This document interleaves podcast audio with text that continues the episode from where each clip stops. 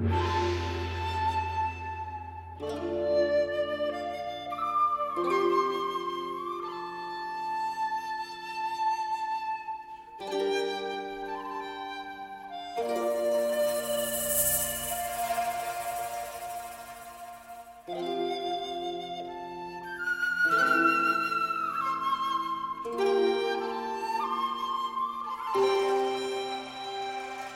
Et bienvenue dans Total Tracks, euh, un nouvel épisode, euh, et pas encore une nouvelle année, mais bientôt. Bonjour les amis, Salut David. nous sommes en décembre 2022. Oui, précisément le 6 décembre. Exactement, pour faire cet enregistrement pour la deuxième partie consacrée au compositeur émérite John Powell. Et à son travail pour l'animation Exactement. spécifiquement. D'ailleurs, on nous l'a reproché, j'ai vu sur les réseaux sociaux en disant euh, Oh, bah, juste l'animation, mais il a fait plein d'autres trucs. On s'est dit Ben oui, mais déjà rien que l'animation, Ça nous, fait beaucoup. ça nous occupe. ça va nous occuper Oui. trois épisodes. Oui, et puis ça nous faisait un peu de la peine de nous dire que euh, si on allait faire tout Powell d'un coup, on pourrait plus jamais revenir à Powell. C'est vrai, Là, on va pouvoir y revenir à, une autre occasion sur ces films live. Merci professeur pour cette euh, précision. Et donc j'en profite pour faire une, une génuflexion euh, envers nos contributeurs que je salue, qui sont là toujours à nous soutenir euh, avec bienveillance. Et on les en remercie. Dans un halo de lumière, n'oublie Oui. pas de le préciser. Et parce une que musique c'est angélique. quand même un petit peu ce qui nous guide dans l'obscurité de ce Les monde. chœurs soprano qui nous accompagnent. Des, des chœurs très John Powell, C'est ça. parce qu'il y a quand même beaucoup de chœurs chez C'est Powell. vrai. Et assez, assez haut perché généralement. Donc nos contributeurs euh, de, de- sur Tipeee, sur Patreon, qui partagent nos épisodes, qui parlent de nous, qui Ouais. font, voilà notre, qui s'assurent de notre promotion. Donc encore merci infiniment à tous. Alors, on a eu euh, des questions sur les réseaux sociaux que j'en profite euh, justement euh, de nos auditeurs, euh, pas seulement contributeurs, mais qui nous ont demandé euh, est-ce qu'on ferait pas un petit épisode pour euh, recommander des achats de Noël des, des disques, je veux dire, si les gens veulent euh, venir, euh, veulent, s'acheter des disques. Oui, mais enfin en même temps, euh, ça dépend. Si c'est pour l'actualité, il y a, pratiquement plus rien à Mais sortir en disque. C'est pas Et ce que si- nous si demandaient c'est- les gens. Et si c'est pour des choses plus anciennes, écoutez les épisodes de Total Tracks et tout ce qu'on vous met comme musique, vous l'achetez. Ah non, mais c'est- alors, les recommandations du professeur Desbrosses. Non, mais on en voit parfois effectivement qui partagent euh, sur les réseaux sociaux des, achat. des images d'achat euh, suite à certains épisodes. Et Bah c'est oui. vrai que ça fait plaisir quand tu vois débouler un- le Sphinx de Michael G. Lewis. euh, voilà, donc tu dis, on a quand même vrai. réussi à faire acheter ce disque à quelqu'un Oui, et quelqu'un qui est content en et, plus. et qui en plus est, est très heureux de son, de Bah, son achat. et l'éditeur est content, mais on tient à préciser qu'il ne nous envoie pas d'argent. C'est bien dommage d'ailleurs. Non, ça c'est clair. pour avoir une, une rétribution de l'éditeur parce que franchement, on leur fait beaucoup de pub à ces gens-là. Quel est notre impact réel sur l'industrie discographique actuelle hein, dont le chiffre d'affaires doit Ah. monter à, à 15 dollars? Je ne sais pas, bah, vu que la musique de film c'est quand même pas le truc le plus écouté ou le plus euh, acheté, euh, on, Bah, a, on a apparemment- sûrement un impact. Apparemment, ça a augmenté là. Les ventes de CD ont augmenté pour la première fois en 15 ans. Ben voilà. Alors aujourd'hui, on reprend euh, le flambeau euh, de la poélitude euh, animationnesque et on redémarre en 2008 avec un film ah, quand même important parce que le dernier on avait fini Non, non, sur Horton clairement, clairement un coup d'éclat, ouais. et donc avec un film qui euh, va marquer les esprits de beaucoup de téléspectateurs, enfants comme adultes.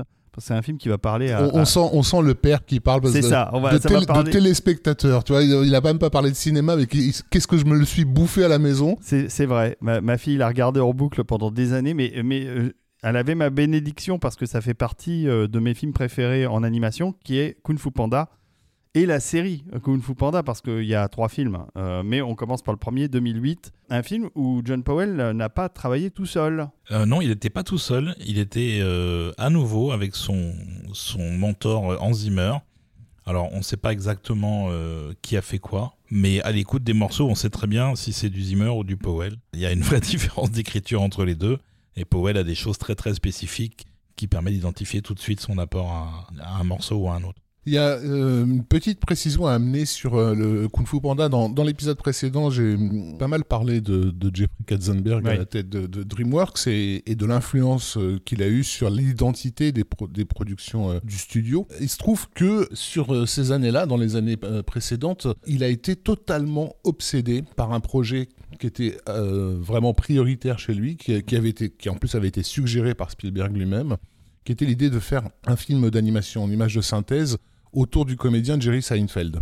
Et Ouais. ils, se- Ils ils l'ont ont, fait. voilà, ils l'ont fait, ils ont C'était, voilà, euh, exactement, ils se sont mis à fond là-dessus sur cette euh, sur cette affaire et c'était vraiment la priorité du, du studio. Et ce qui s'est passé en fait, c'est que du coup Katzenberg a été tellement happé par ce par ce projet B-movie que son influence sur le, le studio, on a d'autant diminué. Et donc, du coup, les équipes d'animateurs ont pu enfin commencer à travailler sans avoir des mémos successifs euh, toutes les heures leur disant d'être edgy, de rajouter des blagues de caca ou de sexe, euh, etc.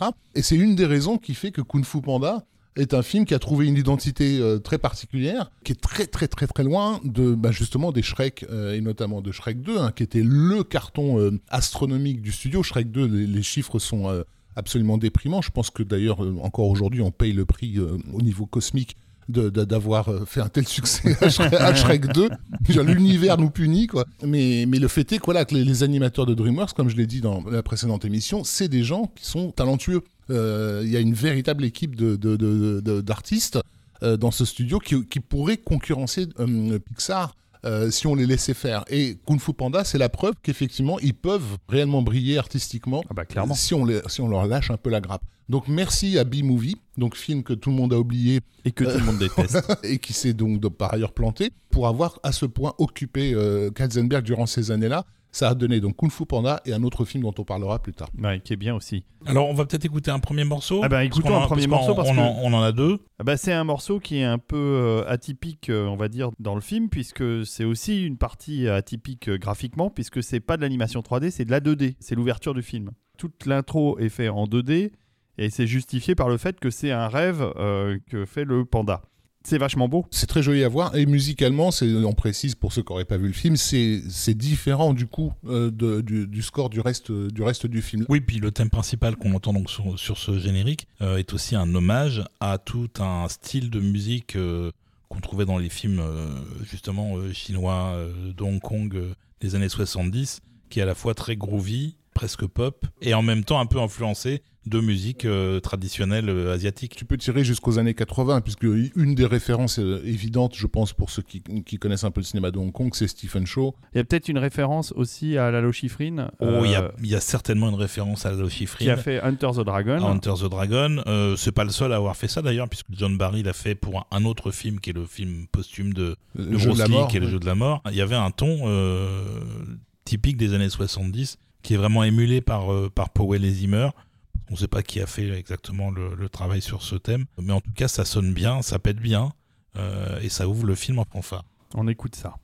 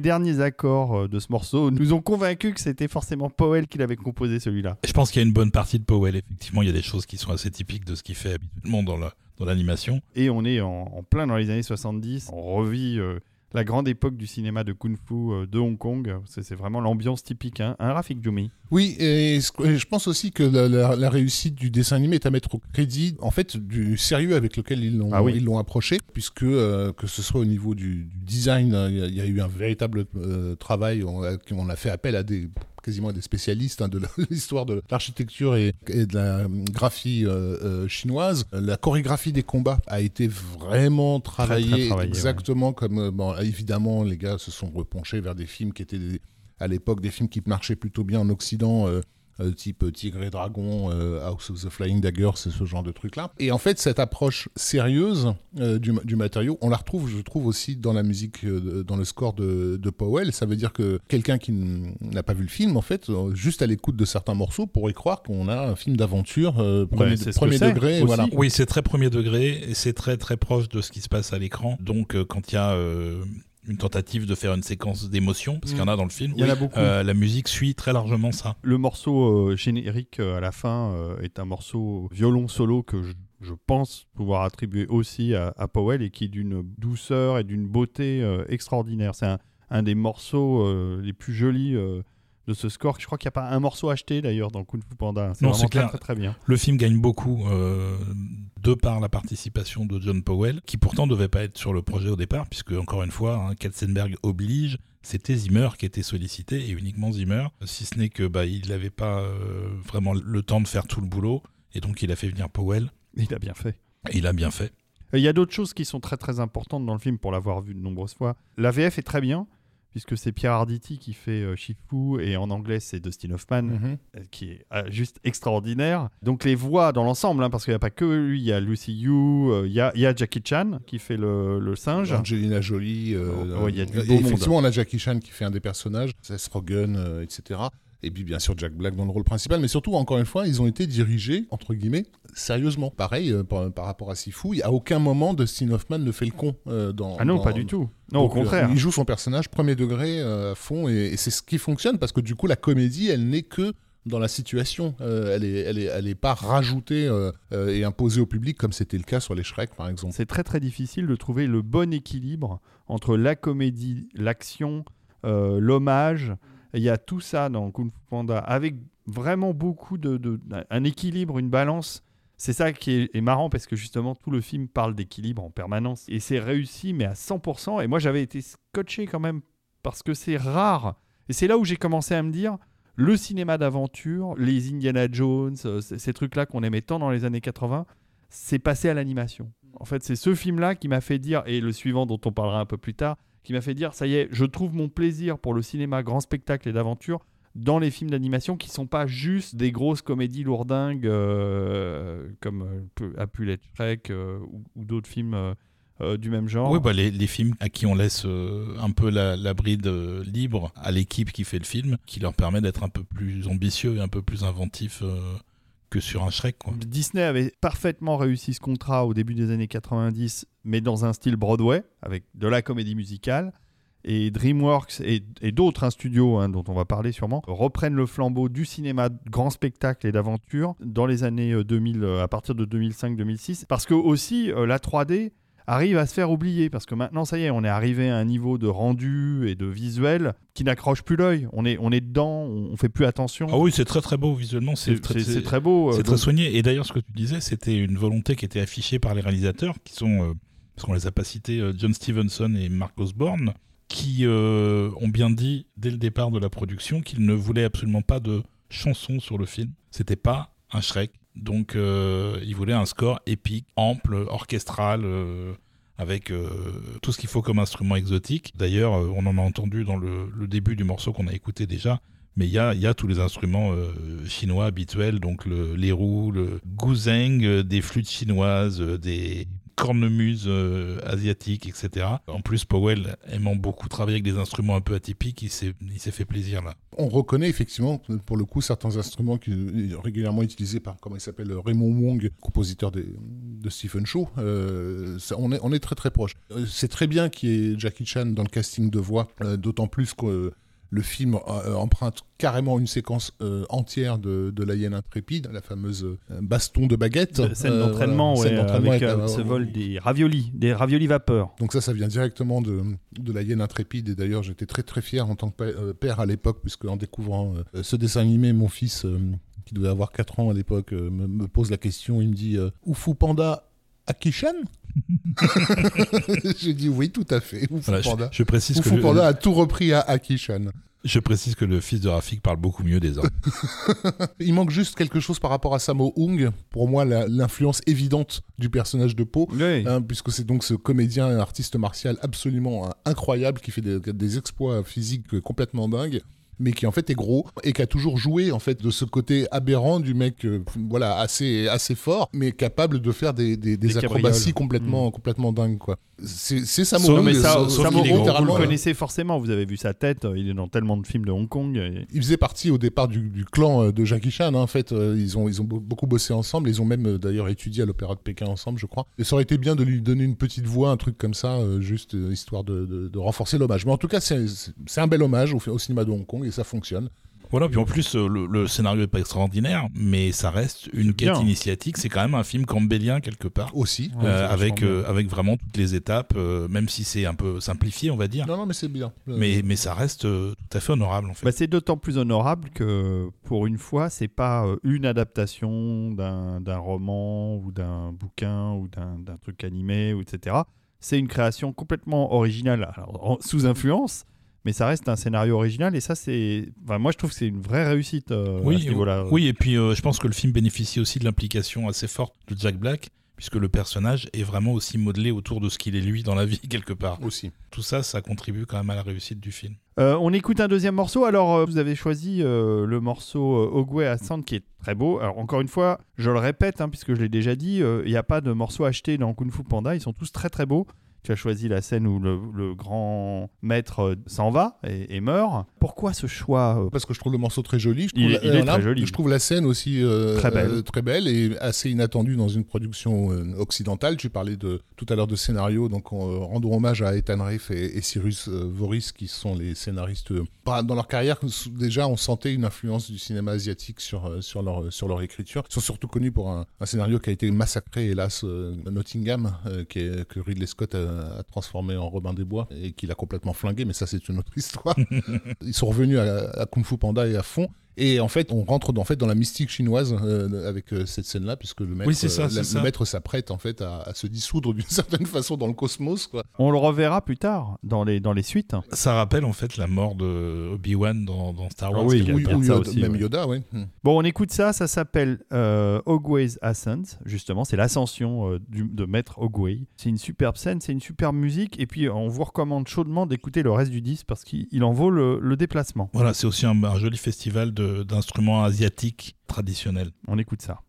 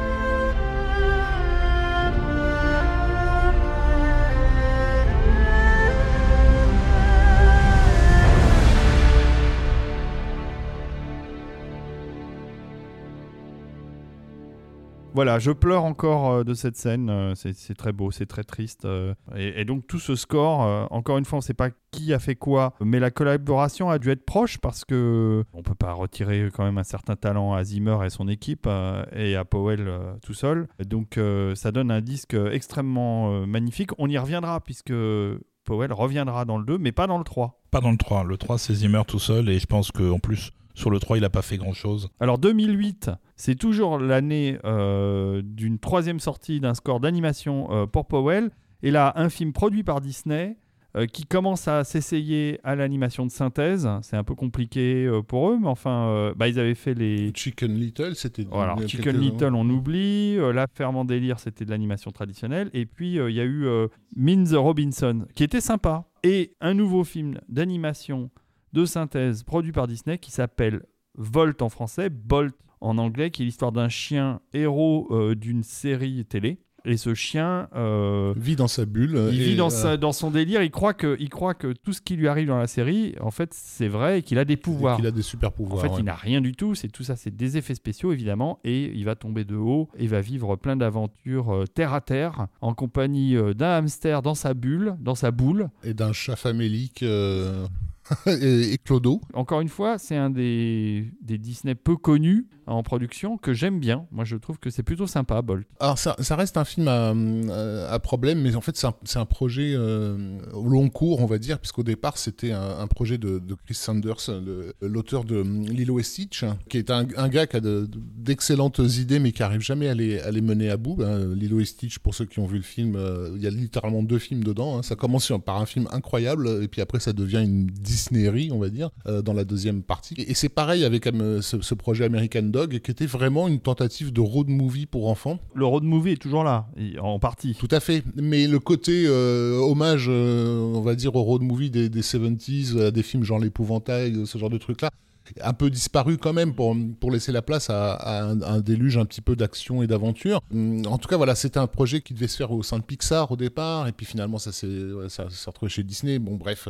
Chris Sanders a été dégagé, tout ça, et puis ça arrive entre les mains de, Byron Howard et Chris Williams. On sent que c'est un film qui a été rapiécé dans tous les coins. Il reste euh, ce cœur de road movie au, centre du film qui amène une forme de mélancolie qui est bien, bienvenue. Mais après, pour le reste, il y a des séquences euh, un peu euh, attendues, on va dire. Oui, mais vous pouvez le montrer à vos enfants sans problème. Ça, ça reste un spectacle sympa, supporté par une musique de John Powell. Et il s'est beaucoup amusé, je pense, à faire euh, ce score. Oui, et puis c'est aussi euh, pas mal amusé en termes de séquences d'action, où là, c'est le, le, point de jointure entre l'écriture de Powell pour l'animation et pour le, cinéma live. C'est qu'il fait des musiques d'action absolument extraordinaires, et il y en a un certain nombre dans ce film-là. Voilà, et le film était aussi porté par euh, un acteur qui était en vue, qui était John Travolta, qui fait la voix de, de Bolt, donc du chien. Sa petite maîtresse étant, elle, euh, interprétée par Miley Cyrus. John Travolta, qui était déjà familier de ce type de récit, puisqu'en fait, il était dans ce film totalement oublié aujourd'hui, Les yeux d'un ange, de Robert Harmon, sorti en 1991 avec un chien qui traversait le territoire des États-Unis. Euh, Personne ne se souvient de ça. Mais Olivier me regarde, genre, mais c'est de quoi Qu'est-ce que c'est que ce truc? Un pas- film, pas un- souvenir un de ça. film avec un clébard et John Travolta, euh, par le réalisateur de The Hitcher, qui a dû rester une semaine à l'affiche et qui est complètement oublié aujourd'hui. Mais c'était rigolo pour moi, personnellement, de retrouver Travolta dans un film mettant en scène justement un, un road movie euh, canin. Voilà, et d'ailleurs, c'est un duo qu'ils vont mettre en- à profit en termes de musique pour faire une chanson qui sera interprétée par euh, Miley Cyrus et John Travolta, qui cette fois-ci n'est pas, euh, disons, n'a pas l'avantage. Il chante, mais euh, peut-être qu'il devrait pas. Et il y a aussi Malcolm McDowell qui fait la voix du méchant. Et ça, c'est sympa parce qu'on aime bien Malcolm McDowell chez Total Tracks. On s'écoute un morceau? Et qu'est-ce qu'on a choisi comme morceau? A Fast Train, un train rapide. Donc c'est une scène où euh, les protagonistes vont devoir sauter d'un pont sur un train. Pour des animaux, c'est pas évident. Pour les humains non plus.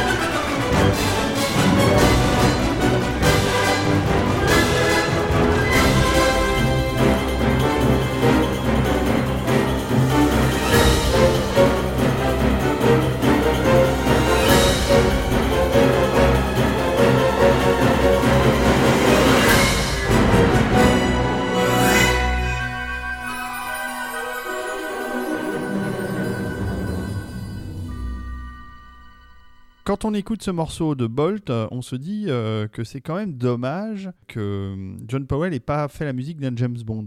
Il a un côté euh, assez bondien dans ses scènes d'action.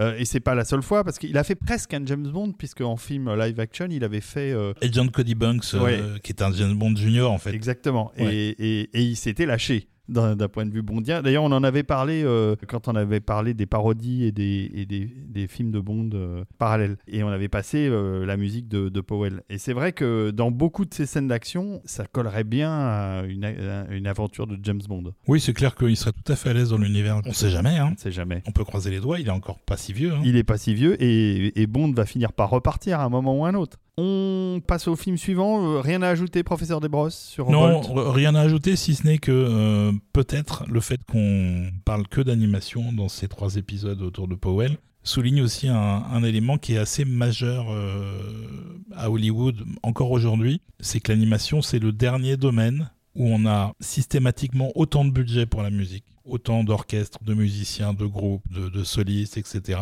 Et autant de latitude pour un développement thématique à chaque projet en fait. Tu veux dire que c'est le dernier bastion euh, du score symphonique euh, Oui, oui, et c'est encore le cas. Là, en 2022, il y a encore des choses plutôt sympas qui sortent en musique d'animation, tout simplement parce que euh, on n'a pas encore cassé la tradition de mettre l'animation en musique de cette manière-là. Et c'est peut-être le seul genre qui est un peu épargné. D'accord, très bien. Eh bien, écoute, euh, restons dans le symphonique à fond les ballons en 2009 avec euh, la suite de L'âge de glace, Dawn of the Dinosaur, euh, l'âge des dinosaures. Je sais plus comment c'était en français, mais enfin bref, on s'en fiche. J'ai une affection particulière pour ce cet opus-là de l'âge de glace. Je ne sais pas pourquoi. Je l'ai aimé particulièrement. Euh, je ne suis pas sûr que ce soit le cas de Rafik et de Olivier. C'est encore une fois un film qui est mis en scène par Carlos Saldana, cette fois-ci aidé de Michael Turmeyer. Et Saldana, il a déjà fait plusieurs films avec Powell.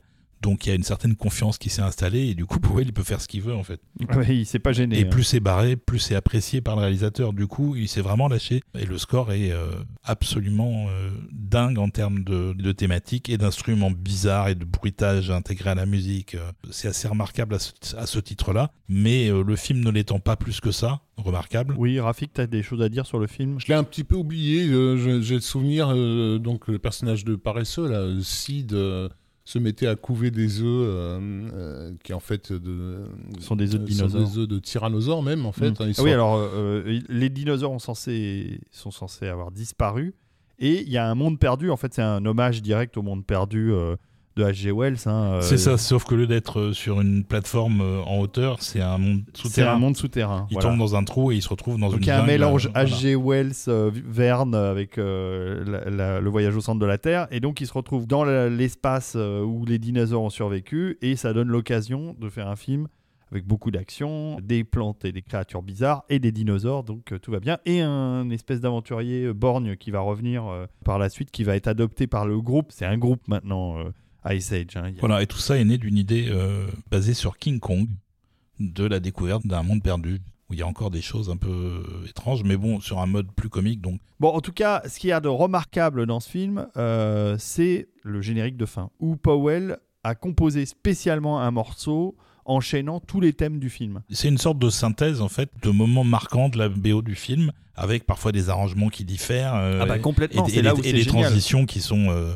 qui sont faites euh, avec soin, quoi. Ouais, ouais. Et, et alors ce morceau qu'on va vous faire écouter qui s'appelle End Credits, c'est comme c'est surprenant. Donc ce morceau qui fait euh, pas loin de 8 minutes euh, est un, non seulement un de mes morceaux euh, préférés euh, de Powell euh, de toute sa carrière, mais en plus je trouve que avoir su resynthétiser, réarranger tous les thèmes du film comme ça, euh, et ça n'arrête pas, ça rebondit, c'est hyper dynamique. euh. C'est là où on voit tout le talent d'orchestrateur aussi euh, de Powell, son talent de compositeur et son talent d'arrangeur. Il a des orchestrateurs extrêmement aguerris, il a les moyens d'avoir les meilleurs. Et entre autres, il a un gars avec qui il travaille beaucoup, euh, qu'il a rencontré alors qu'il faisait ses études à Londres, euh, et avec qui il va rester proche et qui va travailler très très fréquemment avec lui en tant qu'orchestrateur de très très haut niveau, et qui s'appelle John Ashton Thomas. Et donc ce générique de fin qu'on va écouter, c'est aussi véritablement le seul morceau qui est cohérent thématiquement. Le reste dans le film est tellement éclaté pour s'adapter à l'action qui part un peu dans tous les sens. Là, c'est une véritable composition pour faire un morceau long, alors que c'est que des petites sections en fait dans le film. Donc du coup, c'est le meilleur moyen de profiter de la musique Age 3, c'est vraiment ce générique de fin.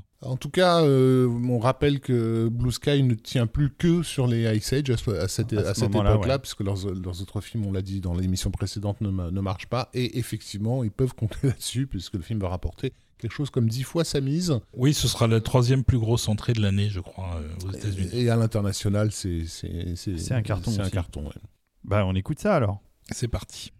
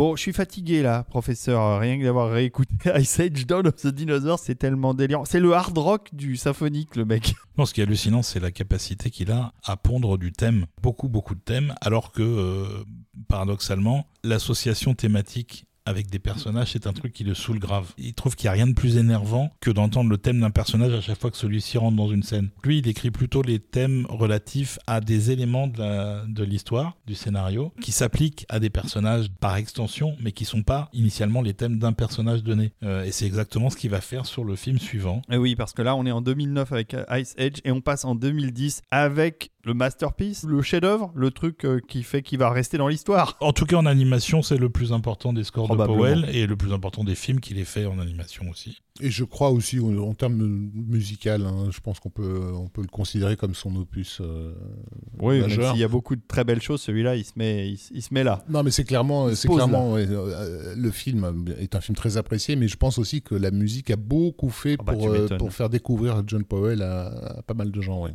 Donc ça, ce film-là, bah, euh, c'est Dragon. Au Dragon. Hein, on peut le dire. How to Train Your Dragon.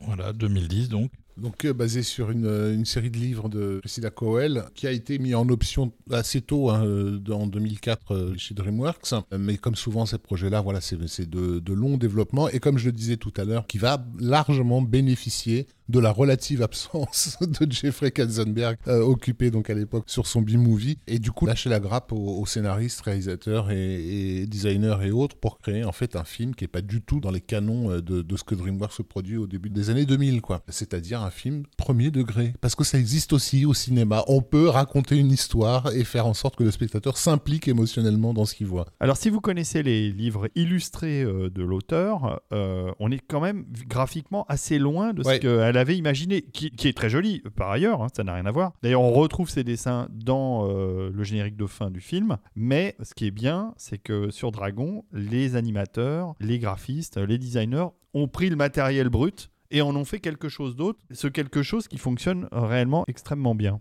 Pour resituer le film, donc, euh, ça raconte l'intrigue d'un village euh, viking qui s'appelle Burke, qui est en guerre perpétuelle avec, euh, avec, des, avec des dragons. Qui viennent le piller. De différentes espèces, différentes races, et dans lequel on a un gamin, qui fils est le, du chef. le fils du chef, tout à fait, qui est, absolument chétif, alors qu'évidemment son père est une masse musculaire, voilà, et qui en fait compense ce caractère un peu nerd par des inventions un peu délirantes qui n'intéressent personne et surtout pas son papa. Et il a notamment mis en place un canon pour capturer les dragons et lors d'une attaque euh, de nuit, il parvient à capturer l'incapturable, c'est-à-dire celui qu'on appelle le furtif. Hein. La furie nocturne. La furie nocturne. Et cette furie nocturne est connue pour être très dangereuse parce que personne ne la voit tellement hmm. elle, va, elle va vite. Elle va vite, elle est noire en plus. Et personne n'a jamais vu à quoi ça ressemblait. Et donc, euh, il se met en quête de retrouver euh, la créature qui a été emberlificotée dans ses, dans ses filets. Dans ses filets. Et donc, il tombe effectivement sur ce dragon blessé dont il va en fait décider subitement de s'occuper. Enfin, il cherche à le tuer d'abord parce que ah, c'est quand même son boulot. en tant que fils du chef, un peu rejeté, un peu euh, mis à l'écart parce que physiquement il n'est pas à la hauteur, euh, il veut prouver qu'il est capable.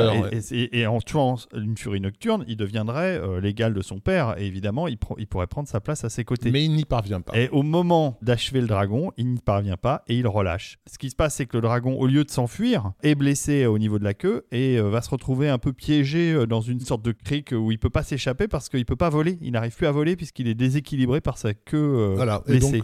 Et donc, l'enfant, l'enfant va peu à peu l'assister et de fait, progressivement, euh, l'adopter et va se développer entre deux une amitié en fait qui va complètement bouleverser l'ordre de, de ce petit monde. Mais oui, ce monde qui abruptement rejetait les dragons euh, sans y réfléchir euh, va se rendre compte que tout n'est pas noir et tout n'est pas blanc. On va déjà commencer avant même véritablement de parler du film, de vous faire écouter la scène d'intro qui est quand même assez importante en termes de, de placement déjà des développements thématiques, puisqu'il y a beaucoup beaucoup de choses qui apparaissent et qui donnent le ton de la volonté des réalisateurs. Alors les réalisateurs, euh, on en parlera après, ils ont clairement dit à Powell qu'ils voulaient beaucoup de thèmes, beaucoup d'ampleur, beaucoup d'aventures, de romances, de tout, tout ce qui n'est pas forcément euh, à sa place dans un film si c'était une comédie euh, façon Shrek pour le coup. Oui, et donc l'intro qui s'appelle This is Burke, introduit sur un magnifique travelling euh, au-dessus de la mer qui rappelle les meilleures heures de Besson, et arrive sur Burke, et c'est super joli, et ça, ça c'est vraiment une intro tout en douceur qui donne sur une scène d'action d'entrée et une attaque de dragon, et c'est vraiment magnifique. Et on écoute ça, puis on en reparle après? C'est ça.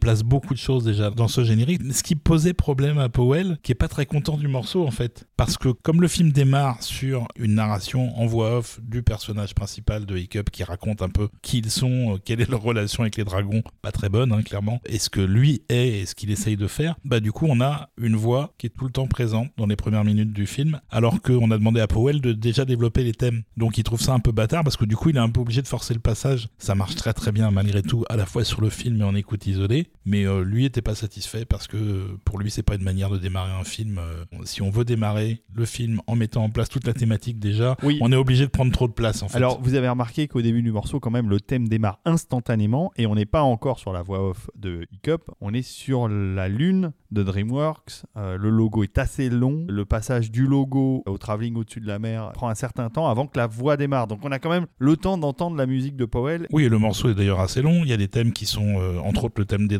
qui est développé initialement comme un thème pour des méchants. Euh, les Vikings sont pas très gentils non plus, et les thèmes vont rester associés à ces personnages-là, mais évoluer en termes de, feeling au fil du film. On a quand même trois thèmes pour les Vikings. Il y en a un qui est plus attaché au père de Hiccup, qui représente le passé en fait. On a un motif qui est plus euh, concentré sur le futur, sur l'aspiration des Vikings à devenir autre chose sans vraiment savoir comment faire. Et puis on a un thème qui est associé au personnage principal, qui lui est le, entre guillemets le vent du changement. C'est celui par euh, qui tout va euh, complètement être chamboulé. Et en plus de ça, on a aussi euh, la romance à ce moment-là non partagée de Hiccup vers une, une jeune fille euh, dans une scène absolument extraordinaire de ralenti. euh. Tout ça, c'est concentré dans ces 4 ou 5 minutes de film. Donc déjà, en termes de narration, il y a beaucoup, beaucoup de choses dans la musique et dans le film dès le début. Bien que ce soit euh, un film d'aventure avec beaucoup de comédie, ça n'est pas spécifiquement une comédie. Le film encore une fois très premier degré, très sérieux dans son approche. Et au cœur de cette approche, il y a évidemment la relation entre le- le- l'enfant et, et le dragon qui bénéficie des plus belles scènes du film, dont la fameuse scène d'apprivoisement qui est intégralement portée par la musique de John Powell. C'est vraiment le cœur émotionnel du film, hein, toute cette partie d'apprivoisement. Et c'est un véritable plaisir de voir que enfin on a permis à Chris Sanders de se lâcher, donc le réalisateur de Lilo et Stitch, hein, qui était au départ sur le projet euh, Bolt. Voilà, qui est quelqu'un qui a toujours essayé de créer ces moments en fait de relations humaines. Euh, la force de Lilo et Stitch dans ses premières séquences, c'était les relations entre euh, la gamine et sa, et sa, grande sœur, comment elle, essaie de créer une relation avec cette créature euh, alien pour en faire en fait, euh, comment dire, l'ami euh, et, et le frère dont, elle a absolument besoin. Et ça aurait pu, enfin, ça aurait dû être aussi au cœur du projet American Dog avec le- les relations entre ces trois personnages qui traversent le territoire américain. Mais le truc, voilà, c'est que Chris Sanders c'est un mec apparemment assez rigide, qui refuse euh, beaucoup la négociation, et c'est une des raisons pour lesquelles il était un peu écarté des projets où les décisions doivent être prises euh, de façon hein, parfois assez radicale. Et donc, il en était un peu victime. Mais sur Dragon, on a laissé vraiment euh, infuser et passer énormément de temps à travailler cette relation entre Hiccup et, et, The Night Fury, qui donne au film tout son, cachet. Et donc, sur ces séquences d'apprivoisement, là, qui sont. À la fois drôles, euh, émouvantes, euh, enfin euh, voilà. je- Oui, et mis en musique de manière extrêmement délicate par Powell. C'est pas tout cuivre dehors qu'il arrive, c'est vraiment euh, par petites touches que l'émotion progresse sur une scène qui est un montage, hein, qui est vraiment l'apprivoisement du dragon sur plusieurs par le gamin et du gamin par le dragon. Mm. On écoute le Ouais, morceau ouais, Très beau morceau. Donc un morceau qui s'appelle Forbidden Friendship.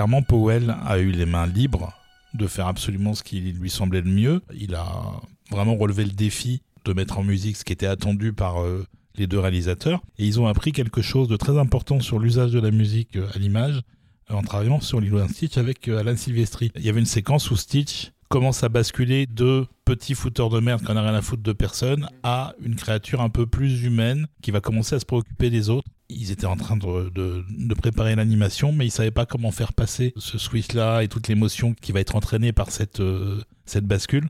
Et euh, Sylvestri leur a dit mais faites la scène, toute l'émotion qu'il faut, moi je vous l'apporte par la musique. Et à partir de là, ils ont laissé énormément de place à la musique et c'est aussi le cas dans Les Trois Dragons. D'ailleurs, euh, je réalise, il euh, y a une vraie parenté graphique entre la tête de Stitch et la tête de Croque-Mou. Ils ont, ils ont la même gueule, hein, quelque part, hein, avec une bouche large, une, espèce de tête ronde un peu façon chat. Alors il y a, y a, ça et puis il y a aussi une inspiration partiellement du cinéma d'animation japonais il y, a, quand même des éléments euh, assez ghibliesques euh, dans le design du film. Notamment dans, l'utilisation de la nature, hein. toute la partie dans cette fameuse clique, hein, effectivement, euh, joue beaucoup de, des sensations euh, presque olfactives en fait euh, du, lieu. Mais donc ouais, c'est la, raison pour laquelle euh, cette musique de John Powell est aussi brillante et la raison aussi pour laquelle il l'a transformée en version concert, c'est que c'est une vraie narration musicale. On peut pas imaginer le, film Dragon sans, sans, cette, sans cette musique-là. Elle est, elle est un dialogue perpétuel avec le public. Ça a d'ailleurs été la scène la plus difficile à mettre en musique par Powell et il l'a carrément repoussé jusqu'à la fin, jusqu'au moment où il pouvait plus euh, parce qu'il y avait plus d'autres scènes à mettre en musique, il fallait qu'il s'y attaque, parce qu'il savait pas vraiment comment, comment l'aborder. Et un des réalisateurs lui a dit à un moment, mais tu sais, euh, t'es pas obligé d'être ultra traditionnel en termes d'orchestration tout le temps. C'est un film qui s'adresse à un public moderne. Tu peux mettre des éléments modernes, tu peux mettre des éléments synthétiques. Et à partir de là, il s'est senti euh, libre, en fait, de faire vraiment, vraiment ce qu'il voulait. Et le résultat, on vient de l'entendre, il est quand même un peu à la hauteur de, du film, quoi. Et donc évidemment, bah, finalement, l'amitié se consolide. Ike prépare la queue du dragon en lui mettant une prothèse, puisque c'est un bricoleur. Et ils vont tester ça en faisant un premier vol ensemble, euh, l'un chevauchant l'autre, sur ce qui sera le thème central de la trilogie Dragon. Et on va écouter le, morceau maintenant parce que bah, c'est quand même un peu un passage important, on va dire. Incontournable.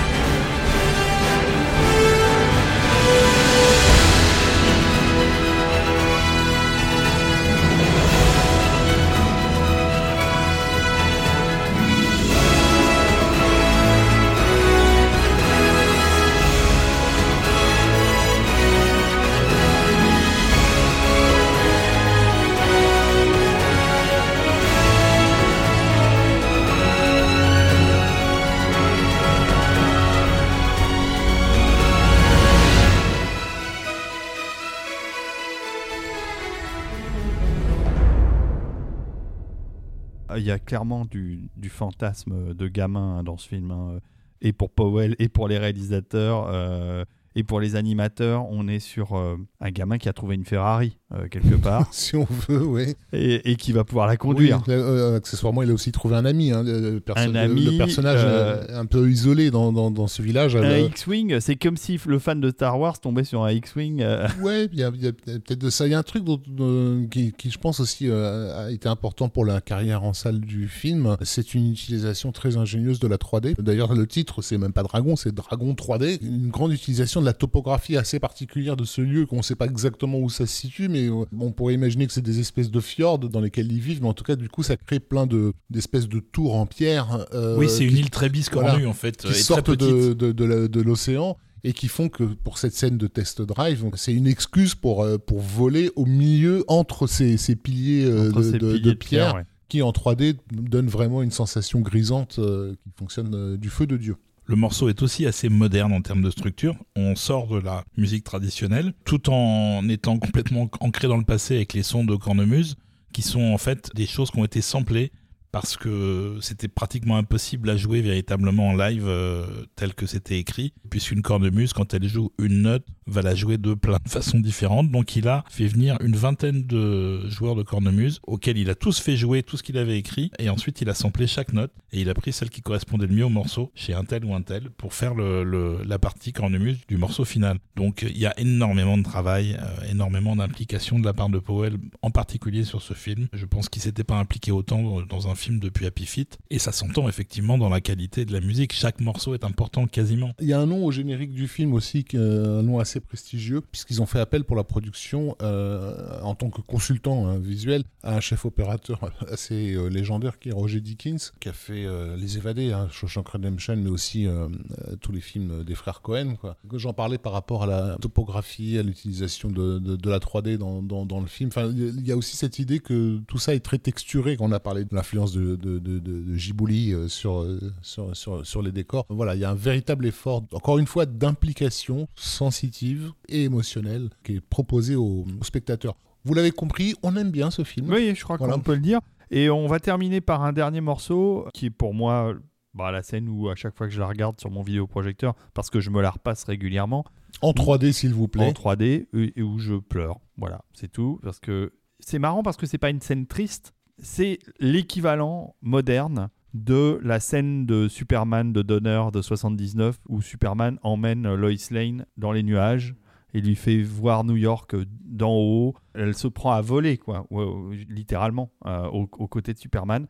Ils ont recréé dans Dragon une scène totalement équivalente où on est transporté dans le ciel avec euh, le dragon, avec euh, les deux protagonistes, et c'est euh, Voilà. voilà, c'est Allez, John, John Powell. Voilà, ça s'appelle Romantic Flight. et c'est magnifique.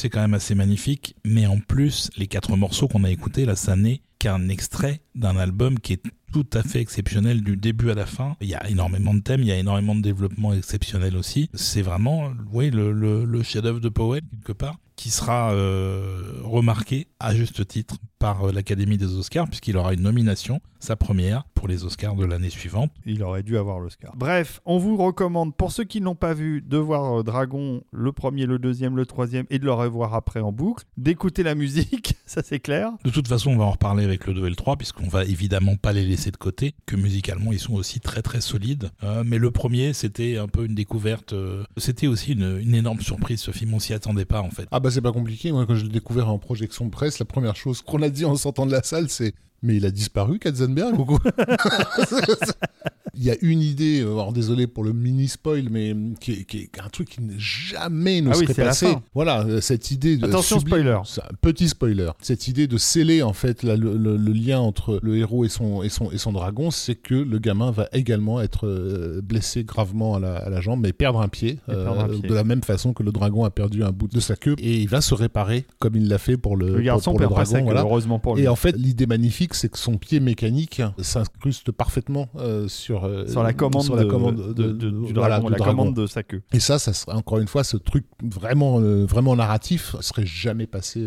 si, si Katzenberg avait été aussi présent sur la production. Un héros handicapé, puisqu'il est clairement à la fin handicapé, euh, ça n'arrive jamais euh, dans le cinéma Oui, d'animation. Mais rendre en plus le handicap beau.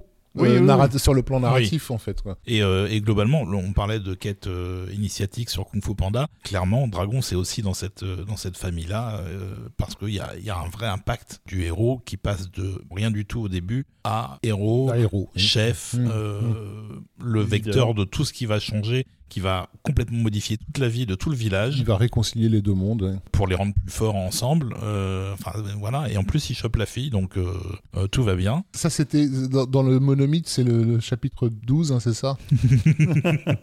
Chope la fille C'est ça. par le- Joseph Campbell. le truc, c'est que, c'est que on n'arrête pas de tarir d'éloges pour, la, pour le score de Powell, hein, à juste titre, mais c'est rare qu'un score aussi bon accompagne un film aussi bon. Parce que là, on a- on peut pas ch- Ouais, c'est clair. jeter l'un euh, en gardant l'autre. Non, non, non, les deux sont parfaits. Non, mais je je disais, il chope la fille, mais en fait, c'est une vraie romance qui va perdurer dans les deux films suivants et qui va aller à sa conclusion logique, qui en plus n'est pas non plus très habituelle pour euh, un film d'animation. Mais ça, on en reparlera euh, en temps et en heure. Bon, alors, on laisse les dragons un petit peu euh, de côté pour euh, aller sur Mars en Oui, 2011. pour aller dans le patatras, voilà. on va dire. Pour un film dont on a déjà parlé il y a pas si longtemps dans un des épisodes autour de Robert Zemeckis. Le deuxième épisode consacré à Sylvester et Zemeckis, effectivement, on a parlé de la performance capture, on a pas mal développé là-dessus, vu que ça a été quand même le dada de Zemeckis pendant très longtemps. Et on a donc euh, dit que, ben, en gros, toutes ces expérimentations démentes de Zemeckis se sont un peu crachées euh, avec une, une énorme production qui s'appelle Mars Needs Mom, qui est en fait euh, inspirée d'un téléfilm de, SF un peu, un peu cheapos euh, des années euh, 60 qui s'appelait Mars Needs Woman, dans lequel de- des Martiens venaient tout simplement kidnapper des terriennes c'est un gamin qui perd sa mère, qui est capturé par des martiens et qui donc euh, part euh, tenter de la, de la récupérer. C'est pas un mauvais film, mais je pense que c'est un. D'une part, c'est un film, je trouve, assez gênant. Je suis pas un super fan de la théorie de la, de la vallée de l'étrange, hein, ce qu'on appelle la vallée de l'étrange, c'est-à-dire le moment où euh, quelque chose devient si réaliste, L'Uncanny que, Valley. voilà, l'Uncanny Valley, que ça gêne le public. Mais par contre, je moi, je l'ai pas ressenti sur d'autres films en, en performance capture.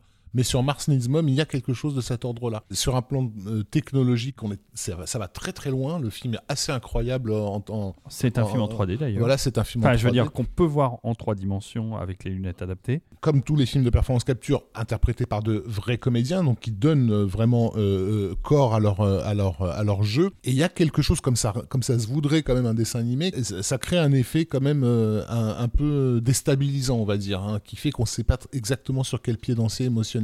Et il y a un énorme travail aussi qui a été fait sur le, sur le design, puisque le designer du film, c'est un petit génie qui s'appelle Doug Chiang, qui a été la plus grande découverte de George Lucas euh, sur cette euh, affreuse prélogie dont David nous, nous dira, vous dira le plus grand bien. Mais en tout cas, voilà, sur le plan du, du, design, euh, Doug Chiang, il, a- il, il à tout le monde. Quoi. Et donc, c'est un film qui est parti avec d'énormes qualités, un budget massif, hein, je sais plus à combien on est, mais on est au-delà des 150 millions de dollars, euh, et qui a été effectivement complètement sacrifié, dont la sortie a été un bordel sans nom. Le titre français, c'est Milo sur Mars. C'est une production Disney, faut pas l'oublier. Il est même pas sorti en salle. En, en France, il est pas Je sorti. crois pas, non. Non. Et c'est- réalisé par Simon Wells. Alors tout à fait. Et Simon Wells, en fait, c'est euh, outre le fait que c'est l'arrière-petit-fils de H.G. Wells, c'est quelqu'un que Zemeckis connaissait depuis l'époque de, de Roger Rabbit. Enfin, c'est un, mec qui a long- longtemps bossé dans les effets spéciaux et qui a un petit peu, il faut le dire, flingué sa- ses débuts de, de- de- de réalisateur parce que du fait de sa parenté, Il on- a réalisé. il a réalisé le remake de la, La machine à voyager dans le temps qui est sorti en 2002, 2002. voilà, et qui était un, bah, un Avec, ratage. euh, avec Guy Pierce, je crois. Avec, Ga- Avec Guy tout à fait, qui était un, un ratage assez, assez conséquent. Simon Wells avait prouvé qu'il savait faire des films d'animation. Il est responsable d'un excellent film des années 90, trop peu connu, euh, qui s'appelle. Balto. Voilà. Ouais. Mais bon, sur le live, en tout cas, il s'est quand même euh, ramassé les dents dans, le béton, je trouve, et, ça voilà, il a eu du mal à s'en relever. Le gars, voilà, il a quand même un bid en 2002 euh, sur son premier film live, et il revient en 2011 euh, sur une tentative de performance capture, donc à mi-chemin entre l'animation et le live, et c'est pareil, un des plus gros bits du siècle. Bah, c'est ça, comme tu disais, c'était bien un budget de 150 millions et un résultat au box-office de 39 millions. C'est une vraie catastrophe Ah non, c'est- parce que n'est pas inclus dans ce budget-là la promo du La film. promo du film. Fait en IMAX 3D quand même. Ouais. Au niveau du format, c'est ça. Donc voilà, c'est un film un peu maudit, euh, Milo sur Mars, et d'autant plus maudit qu'encore une fois que ça va être le- vraiment le coup définitif euh, porté à toutes les tentatives de performance capture à Oui, de, qui- de l'époque. qui va mener à la fermeture de la boîte d'animation de, de Zemeckis. voilà. Et Powell lui-même, euh, même s'il fait un travail tout à fait compétent, je pense à quelque part était peut-être gêné aussi par euh, cet effet Uncanny Valley dont tu parlais. Il y a quelque chose d'un peu mécanique dans sa composition qui fait que bah, c'est pas un score majeur, disons. Alors que pourtant tout est là, hein. il y a beaucoup d'inventivité, il y a beaucoup d'instruments euh, un peu étranges, de, de sonorités martiennes, euh, euh, tout en ayant une action assez pétaradante quand il y en a. Mais il manque un truc. Donc peut-être que c'est simplement un film qui était pas dans la bonne période, peut-être qu'il est sorti trop tôt, ou, ou je sais pas. Mais clairement, euh, c'est c'est un truc assez oublié alors que ça fait ça fait 10 ans quoi. Mais t'as gardé le meilleur pour la musique. Et j'ai gardé le meilleur pour la musique. Parce que t'as pris le, le- le générique de fin. Oui, et d'ailleurs c'est c'est un peu triste parce que le film a été un tel bide que le score n'est pas sorti en CD. C'est le premier des Powell à ne pas sortir. Ah ouais. Euh, Et comment on l'a alors Il n'y a jamais eu de disque, il est sorti en digital seulement. Ah oui, c'est ça. On s'écoute ça? Ah bah oui, parce que ça vaut le coup quand même. Allez. C'est parti.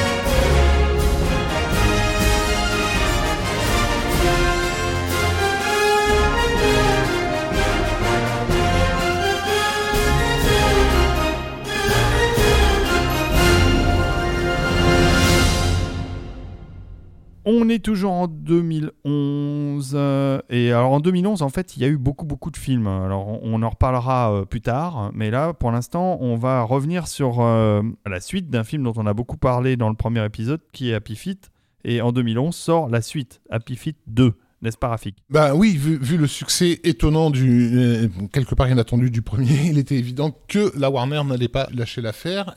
En plus, là, on, est dans une époque où la, conjonction 3D et animation en image de synthèse est en train de dominer le box-office. Donc, ben voilà, il est évident que Happy Feet 2 va se faire en, en, en, en 3D. Euh, George Miller est toujours dans le développement de de Fury Road. Et il faut le dire aussi ce qui est enfin il est à l'époque en train de créer sa structure euh, consolider sa structure en Australie où il veut se lancer aussi dans le jeu vidéo dans ce enfin, il a des tas de projets. Un succès du type Happy Feet pourrait vraiment lui lui rendre service on va Ouais, dire pour, pour tous ses projets. Donc ben bigger better louder on y va on y va à fond. Et ce qui était euh, plus que suggéré dans le premier c'est-à-dire euh, on en a parlé dans l'épisode précédent le fond très philosophique et mythologique de d'Happy Feet là va aller au point de rupture Voilà, Voilà. de manière presque plus frontale. voilà, avec carrément des, des, des références à Samuel Beckett euh, à travers de, de- de- deux personnages de, de krill, hein, de, ces espèces de, des- des- des espèces de crevettes. ou plancton crevettes, voilà. On a effectivement, hein, ne, ne serait-ce qu'à travers ces deux personnages de, krill, tout un délire euh, très théâtral. C'est là où je, où je citais Beckett, hein, parce que les jeux de mots autour de Will, euh, c'est non-stop. hein. Quand tu lui dis I want to be free et que l'autre lui dit There is no free will, tu vois, bon, voilà, bon, il y, y a de ça. On est quand même dans un film, donc a priori pour enfants, hein, c'est avec euh, des, emprunt- des empereurs manchots qui dansent et qui font des claquettes, mais dans lequel on peut entendre littéralement des répliques par rapport à la question de la danse et, et le fait qu'un personnage ne sait pas ce que c'est. Qu'est-ce que c'est Et l'autre lui répond J'en ai aucune idée. Et ça sert à quoi? Peut-être que c'est juste un soulagement moment- momentané des terreurs existentielles de l'existence. T'entends ça dans une salle avec des gamins autour de toi, tu te dis ok, qu'est-ce que t'es en train de nous faire, Georges? Moi, je suis très content en tant, en tant qu'adulte. Je prends un véritable plaisir à ce conte philosophique que tu me proposes.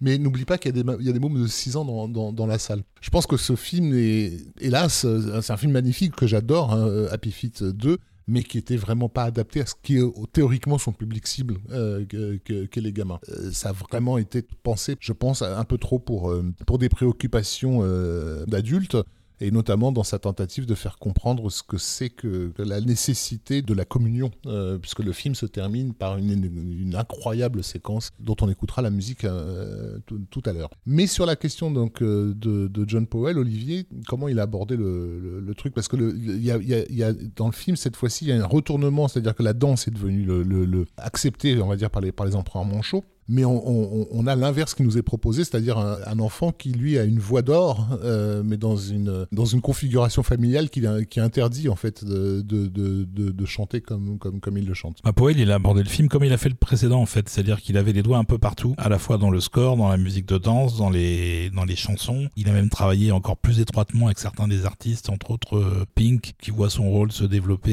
et, euh, et qui a, je crois, plusieurs chansons dans le film. Et donc, il a, été, il a vraiment été à fond. Ça s'est fait de manière plus resserrée que sur le premier, tout simplement parce que bah, on avait un blockbuster euh, dans les pattes avec euh, le carton qui avait été remporté par Happy Feet. Et donc, euh, le deuxième, il fallait pas qu'il sorte des années après. Donc, autant Miller que Powell, ils ont dû se bouger un peu pour faire les choses un peu plus vite. Pas moins bien pour oui, autant clairement, oui. clairement. mais par contre, le succès sera pas exactement au rendez-vous du film. Pas du tout. Précision, et c'est vraiment, do- vraiment dommage que c'est aussi, donc, moi je trouve un- un- une des utilisations les plus ahurissantes de la 3D euh, que, j'ai pu voir. Il y a carrément des moments où tu te demandes ce que tu vois tellement il y a des effets de profondeur euh, déstabilisants. Euh, quand tu passes d'un personnage à l'autre alors qu'ils sont en train de glisser sur, le- sur, la glace et tout ça, il y a des remises au point et tout. Enfin, c'est- un festival pour, pour ceux qui apprécient ce format. Voilà, puis Miller était aussi beaucoup plus à l'aise puisque c'était plus son premier film d'animation. Il savait déjà ce qu'il pouvait faire et il pouvait en faire énormément, aller très très loin. Et c'est exactement ce qu'il fait dans le 2. Le résultat est tellement jusqu'au boutiste qu'il a dû perdre une partie du public en, en route en fait. Ce qui n'était pas mon cas, ni le tien, mais euh, mais il y a forcément des gens qui n'ont pas compris ce devant quoi on les avait mis en fait. Alors, qu'est-ce que tu nous as choisi comme morceau? C'est un morceau qui s'appelle Tapping for Freedom. Personnellement, c'est la première fois que j'entends des claquettes utilisées dans un film depuis le, le Masque de Zorro de Horner. C'est quand même assez inhabituel. Si ce n'est que là, les claquettes sont un petit peu plus euh, électroniques en fait. Et atténuées par la neige, hein, puisque en fait, c'est bah, c'est les, c'est les emprunts manchots qui. qui C'est font les ça. claquettes. C'est ça. Et, euh, et donc, bah, ouais, c'est un, c'est un- c'est un morceau, encore une fois, assez, assez fou, qui fait vraiment le pont entre le classicisme. On a presque l'impression qu'il y a des éléments qui viennent de, de morceaux euh, du répertoire classique de Mozart ou autre, tandis que certains autres viennent de, de, de la modernité euh, apportée aussi au film par les chansons, en fait. Donc, euh, il est vraiment à la, à la croisée de tout ça et il est parfaitement à l'aise. Et c'était vraiment la bonne personne pour faire cette espèce de conjonction musicale que sont les deux Happy Feet. Les petits pieds du bonheur, comme diraient les Québécois. On écoute ça.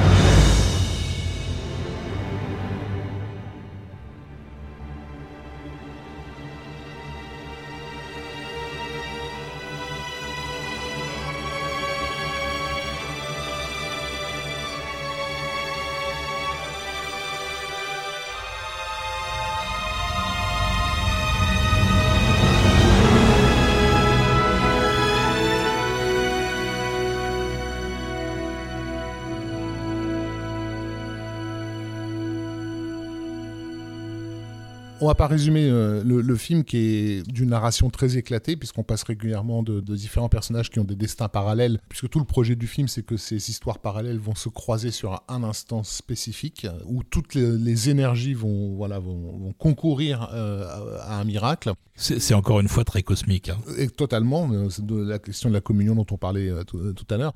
Euh, mais en gros, voilà, il y, a- il y a tout un, un enjeu autour d'un iceberg qui bloque l'endroit où se trouvent les, les, les- les empereurs manchots et qui va mener petit à petit à ce que d'autres espèces animales viennent à leur secours. Euh, et l'idée, ça va être de créer une forme euh, d'avalanche euh, permettant de débloquer cette situation. Et pour créer cette avalanche, il faut que tous ces animaux se mettent euh, à danser, des plus gros aux plus petits. Alors bien sûr, il y a les éléphants de mer euh, absolument énormes qui vont, qui vont venir euh, prêter main forte de tout leur poids. Mais ce qui va être déterminant, c'est nos fameuses petites crevettes microscopiques, en fait, qui vont se mettre à faire des claquettes aussi parce qu'elles savent pas ce que c'est que ce truc nouveau et ça les excite. Et c'est le, voilà, le rajout de cette, de cette mini claquette de, de crevettes qui va créer la, la, la fissure qui va permettre euh, de, de libérer tout le monde. Cette séquence d'entraide et de, et, et de communion est montée sur une chanson euh, célèbre euh, de Queen et David Bowie euh, qui s'appelle Under Pressure, dont la thématique de la chanson est littéralement ce que le film nous raconte euh, à ce moment-là en fait. hein. Donc effectivement c'est le pic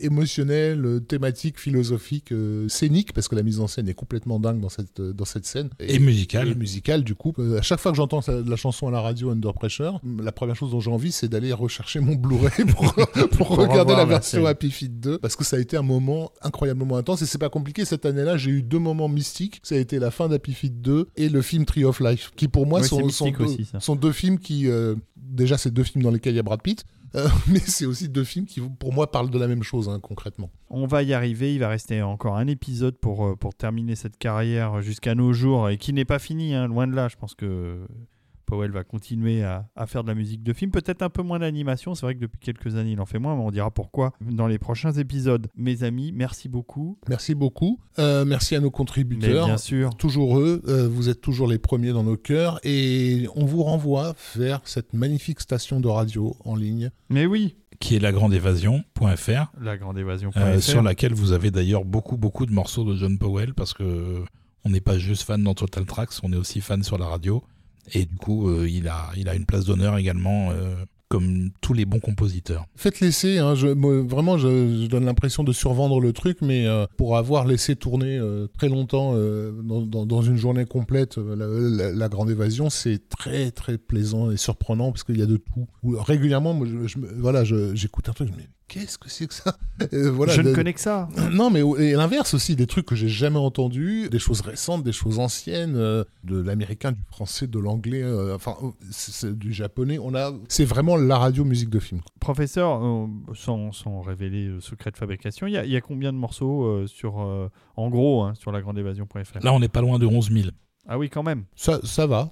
Ça va, Ça va. ça va, ça occupe. Mais alors, tu continues à en rajouter? Oh là, j'arrête pas. Pour la précision, parce qu'il il, il, il- il le dira pas lui-même, mais Olivier passe tellement de temps sur les illustrations de ces morceaux que ça vaut vraiment le coup de balancer ça sur votre télé ou sur votre vidéoprojecteur, Bah oui. parce qu'il y a, il y, a, il y a un boulot de. Chaque, chaque morceau est illustré, ouais, bien Ouais, sûr. ouais. Le, le sourire de Rafik vaut tous les, tous les prix du monde. merci Rafik, merci Non, non, David. c'est du Merci bon- à vous. Merci à nos, à nos contributeurs. Et Euh, on se retrouve bientôt Et on se retrouve euh, bah, dans 15 jours pour le troisième épisode. pour conclure. Entre temps, on aura un autre épisode consacré à Robert Folk. Le premier a été mis en ligne ce matin. C'est aussi un bon moyen de découvrir un autre compositeur. Exactement. Et moi, je vais enfin avoir le, le plaisir de découvrir entièrement un épisode de Total Tracks, puisque je n'y participe pas. n'y étais pas. Et donc, je suis pas du tout au courant de ce que vous avez fait. De la merde, probablement. Des conneries. Mais de la merde mise en musique de façon très, très, très, très délicate délicate par, notre ami Robert Folk. Oui, délicate, c'est le mot, c'est le mot. On vous embrasse. Merci à tous, on vous embrasse. On vous dit à bientôt. Et on se quitte sur bah Under bah. Pressure de Happy Feet 2, vraiment un film que je recommande, bah, surtout aux adultes en fait.